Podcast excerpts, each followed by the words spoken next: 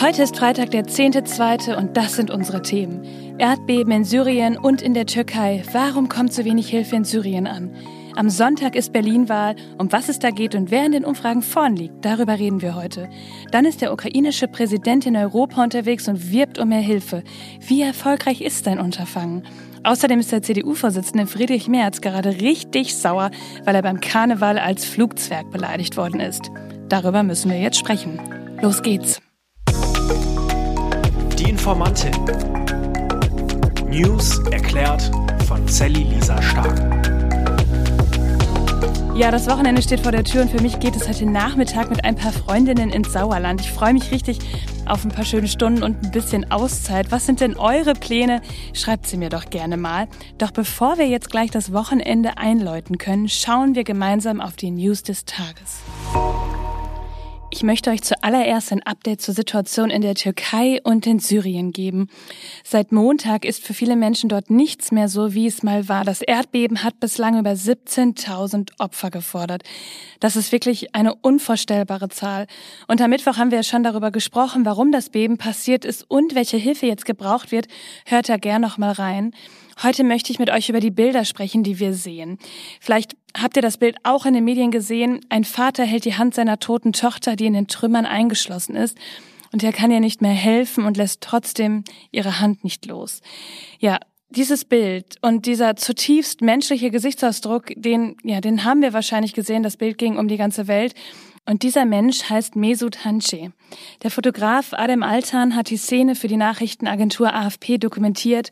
Und ich muss sagen, dieses Bild ist für mich deswegen so stark, weil es uns sofort in die menschliche Tragödie hineinzieht. Wie können Menschen das aushalten? Vielleicht haben manche von euch Ähnliches erlebt. Ich kann es selbst schwer nachempfinden. Es muss schwer sein. Es ist schwer. Und es berührt uns auch tausende Kilometer entfernt noch darüber reden und berichten, ich glaube, das ist das Mindeste, was getan werden kann. Hilfe und Spenden sind jetzt wichtig. Darum lasst uns den Menschen ein Gesicht, einen Namen geben und ihre Geschichten erzählen. Damit können wir helfen. Und da das alles gar nicht so einfach zu verarbeiten ist, habe ich die Psychologin Nesibe Özdemir gefragt, wie wir damit umgehen können. Gerade in Krisensituationen wie aktuell mit dem Erdbeben in Syrien und der Türkei und den umliegenden Gebieten beziehen wir den Großteil der Informationen ja gerade über die sozialen Medien.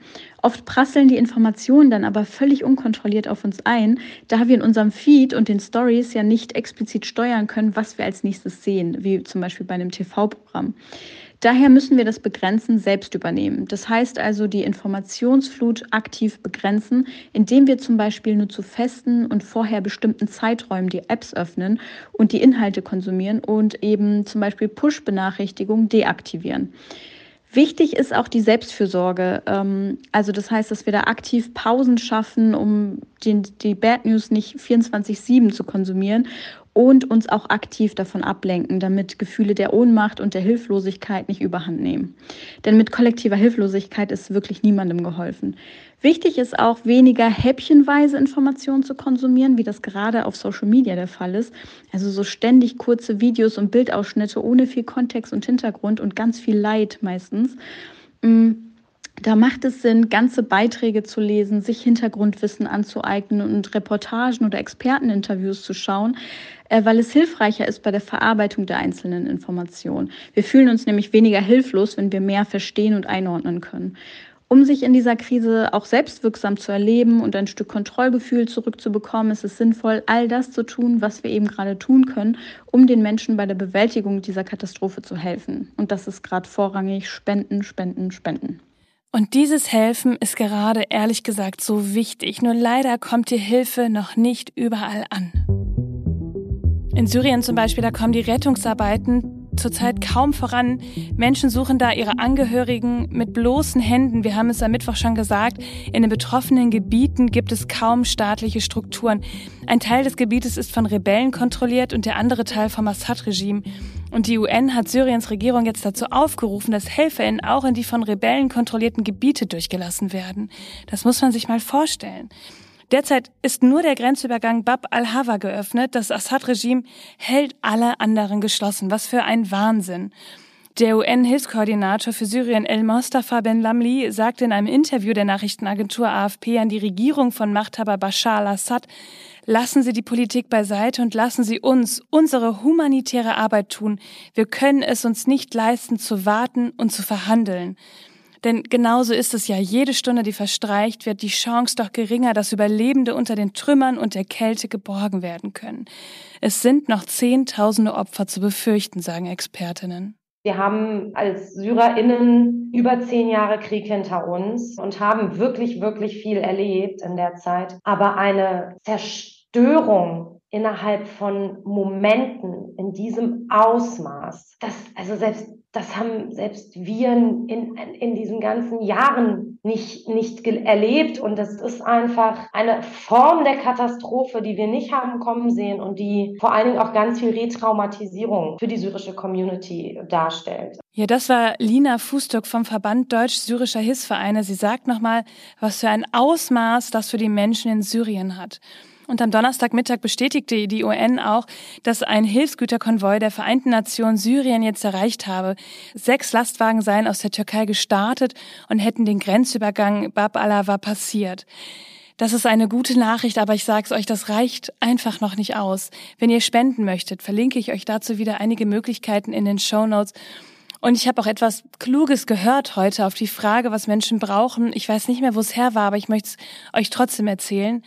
Stell dir vor, du gehst aus dem Haus mit dem, was du an dir trägst. Und das ist dann alles, was du hast. Dann kannst du dir vorstellen, was die Opfer des Erdbebens jetzt brauchen. Am Sonntag sind Wahlen in Berlin. Ähm, waren die denn nicht schon 2021? Wir gehen zum derzeitigen Sachstand davon aus, dass sie nicht, äh, diese Unregelmäßigkeiten nicht mandatsrelevant sind oder wahlverfälschend. Aber es gibt nichts drumherum zu reden. Es hat viel Einschätzung gegeben und viel Planung. Das war der damals noch regierende Bürgermeister von Berlin, Michael Müller, kurz nach der Wahl im September 2021. Tja, diese Unregelmäßigkeiten und Fehlplanungen, die er dann nennt, haben nun doch zu einer Wahlwiederholung geführt. Und so ist es jetzt so, dass am 12. Februar erneut das Berliner Abgeordnetenhaus und die Bezirksverordnetenversammlung in Berlin gewählt wird. Darüber hat im November 2022 das Berliner Verfassungsgericht entschieden und die Begründung war damals, es habe zu viele Pannen gegeben. Und so steht es geschrieben, angesichts der Vielzahl und Schwere der Wahlfehler könne nur durch die komplette Wiederholung ein verfassungsgemäßer Zustand wiederhergestellt werden.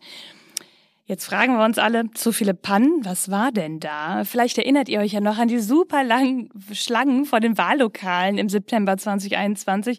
Es wurde einfach nach 18 Uhr noch gewählt, als teilweise schon die 18 Uhr Prognose veröffentlicht wurde. Es wurden falsche Wahlzettel rausgegeben, manche wurden einfach nachkopiert, weil es zu wenig gab. Und dann wurden auch manche Wahllokale einfach geschlossen. Also es ist eigentlich eine mittlere Katastrophe, schlecht für die Demokratie. Und damit ist das Urteil doch ein sehr nachvollziehbares. Also müssen die BerlinerInnen am Sonntag nochmal abstimmen und wir hoffen auf etwas bessere Organisation. Und das tun wohl auch viele BerlinerInnen. Also ich finde das sehr peinlich, dass Berlin so wenig gebacken kriegt immer. Gerade bürokratisch und bei so Veranstaltungen. Hier läuft ja gar nichts in der Stadt. Ich stand auch sehr lange an bei der letzten Wahl. Es war alles total furchtbar und chaotisch. Es ist nun mal jetzt vorgekommen, dass das mit den Stimmzetteln vergeigt wurde. Und ich finde es eher gut, dass der Bürger nochmal die Chance dazu bekommt, neu zu wählen. Und ich wünsche mir, dass es dieses Mal besser funktioniert. Peinlich, weil es einfach schlecht organisiert ist alles im Vorhinein. Berlin ist also gerade noch so richtig im Wahlkampfmodus und Franziska Giffey, das ist die jetzige regierende Bürgermeisterin von der SPD, möchte ihr Amt oder ihren Stuhl quasi nicht so gern abgeben. Ich bin selbst in Verantwortung heute, war aber nicht in der Verantwortung, als diese Wahl erfolgt ist. Umso mehr ist es für mich jetzt wichtig, die Konsequenzen daraus zu ziehen und alles zu tun, um diese Wahlen, die jetzt anstehen, gut vorzubereiten, gemeinsam mit allen Senatsmitgliedern, gemeinsam mit den Bezirken. Aber ich sag euch, an diesem Stuhl wird gerade ganz schön gesägt. Derzeit führt nämlich die CDU die Umfragen an. Kai Wegner heißt der Spitzenkandidat und eigentlich ist der gar nicht so bekannt in Berlin, aber viele sind dort einfach unzufrieden mit der rot-grün-roten Regierung. Und das liegt auch an den Ereignissen, die noch gar nicht so lange zurückliegen. Zum Beispiel die Silvesterausschreitungen, bei denen Rettungskräfte und die Polizei mit Böllern und Raketen beworfen wurden. Die Bilder haben wir ja auch alle gesehen. Und da könnte man natürlich auch denken, hm, eine CDU, die nach den Vornamen der Täter fragt, um zu erfahren, ob sie vielleicht trotz deutschem Pass noch einen Migrationshintergrund haben und deshalb herhalten müssen, das ist irgendwie schwierig. Naja, das Thema ist anscheinend erstmal gefunden. Wegner redet über zu wenig Sicherheit in der Stadt, zu schlechtem ÖPNV und Autohasser. Er bedient sich also eigentlich aller Themen, um Rot-Grün-Rot wirklich schlecht dastehen zu lassen. Aber ob das stimmt, bleibt natürlich den WählerInnen überlassen. Viele stimmen ihm zu, wenn er sagt, dass die SPD die Stadt kaputt regiert hätte. Ja, schaut man mal in die Schulen oder in den Haushalt der Stadt, äh, zeigen sich die Probleme ja auch deutlich. Doch einfach gegen etwas sein, reicht das aus? Reicht es, Unmut zu verbreiten und darauf den Wahlkampf zu bauen? Ich persönlich fände ein paar Lösungsansätze ja nicht schlecht.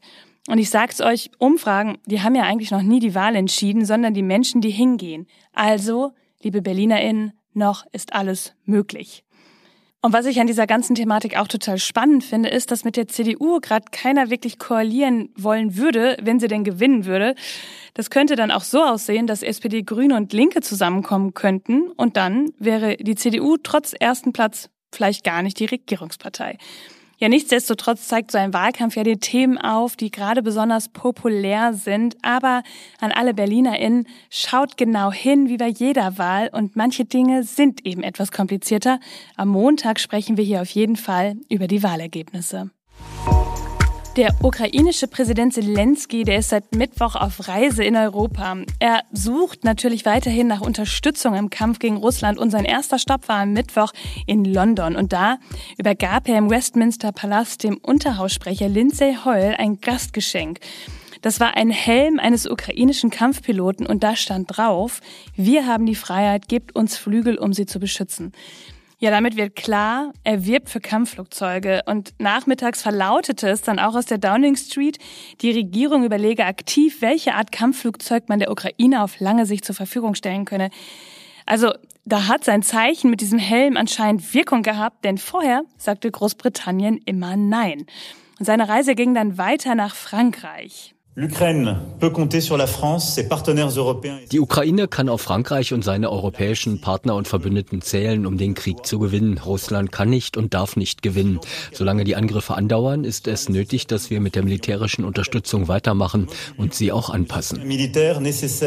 Das war Frankreichs Präsident Emmanuel Macron und auch der Bundeskanzler Olaf Scholz nahm an dem Treffen in Paris teil. Gemeinsam mit unseren Partnern haben wir die Ukraine auch mal massiv unterstützt. Finanziell, humanitär und mit Waffen. Mit schwerer Artillerie, mit Flugabwehr und jüngst auch mit der Lieferung von Kampfpanzern. Und wir werden das auch weiterhin tun, solange es nötig ist. Ja, man merkt nach diesen beiden Aussagen der Bitte von Zelensky äh, nach weiteren Waffen und Kampfjets, da sind die beiden irgendwie unterstützend, aber auch unkonkret. Und dabei ist das Thema der Kampfjets jetzt ja kein neues. Also es ist nicht wirklich überraschend auf, auf den Tisch gekommen. Es ist einfach immer noch eine Frage der Eskalation, wenn so eine Lieferung kommen würde und auch, ob wir damit am Krieg beteiligt wären. Und das ist für die meisten europäischen Länder einfach gerade ein ganz gefährlicher Gedanke. Und dann ging Zelenskys Reise noch weiter und gestern war er dann im EU-Parlament in Brüssel. Und da bekam er ganz schön viel Zuspruch. Slava Ukraine! Ja, er sprach von mutigen Entscheidungen Europas, er bedankte sich für die Unterstützung und erneuerte natürlich auch seinen Wunsch, ein Teil der Europäischen Union zu werden. Und EU-Parlamentspräsidentin Metzola hatte auch vor Zelenskys Rede die Bedeutung von Kampfjet-Lieferungen an die Ukraine unterstrichen und sagte, nun müssen die Staaten als nächsten Schritt erwägen, rasch weitreichende Systeme und Flugzeuge bereitzustellen.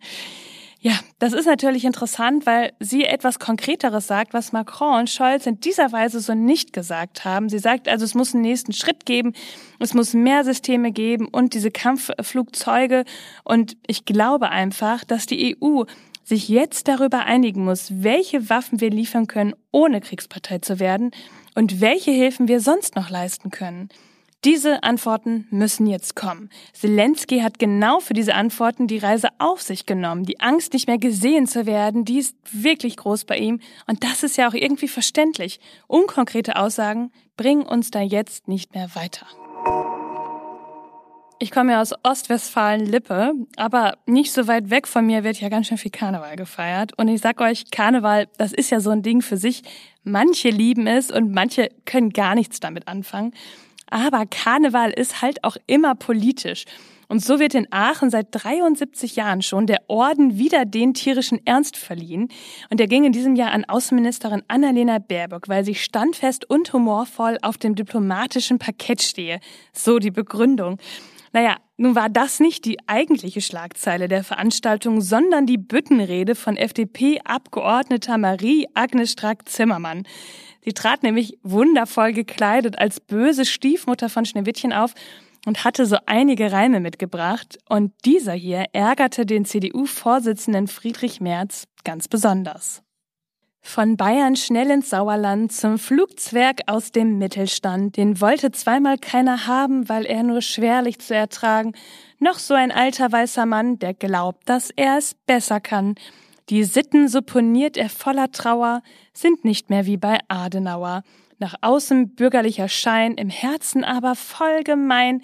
Wer vor Krieg geflohen ist, verhöhnt er als Sozialtourist, heißt ein Junge Ali und nicht Sascha, beschimpft er den als Grundschulpascha und alle Klimaaktivisten sind für ihn nur noch Terroristen. Und sie schloss mit, gerade die, die christlich selbst sich wähnen, sollten sich für ihn verschämen. Ui, ui, ui, ui. Das ist mal was. Und ich muss euch sagen, ich habe es natürlich nur halb so schön vorgetragen wie Marie-Agnes Strack-Zimmermann. Aber ich habe es im Fernsehen selbst gesehen und ich sag's euch, ich musste laut lachen. Wie die meisten. Nur eben einer nicht und der hieß Friedrich Merz. Ja, schade Schokolade, dass er Humor vielleicht verlernt hat, da er früher ja selbst mal auf dieser Bühne gestanden hat. Oder liegt es etwa daran, dass etwas Wahres an den Worten sein könnte? Naja, der CDU-Bundesvorstand verlangt jetzt eine Entschuldigung von Zimmermann, doch da lächelt sie nur müde drüber. Die Frage, ob diese Rede zu weit geht, ja, natürlich kann man die stellen und alle werden auch eine andere Antwort darauf finden. Und der Politikwissenschaftler Albrecht von Lucke glaubt, so sagte er es im WDR, dass sich Strack-Zimmermann mit der Rede kein Gefallen getan hat. Die Rede sei weder der ernsten Situation der Kriegszeit noch ihr als Verteidigungspolitikerin gerecht geworden. Die Union mache laut von Lucke deshalb einen großen Fehler, wenn sie die Rede jetzt so breit diskutiere. Meine persönliche Meinung, ich fand's lustig, denn das gehört ja schließlich dazu. Und wenigstens redet man mal über diese Rede vom NRW-Innenminister Herbert Reul. Der hat auch eine gehalten, aber wer erinnert sich noch an die? Aber vielleicht ist das auch nur meine ganz persönliche Meinung. Ihr Lieben, das war's auch schon wieder für heute.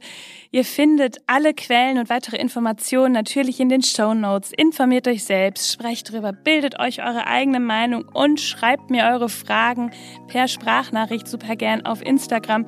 Ich freue mich, wenn wir uns nächste Woche Montag in aller Frische hier wieder hören, denn irgendwas passiert ja immer.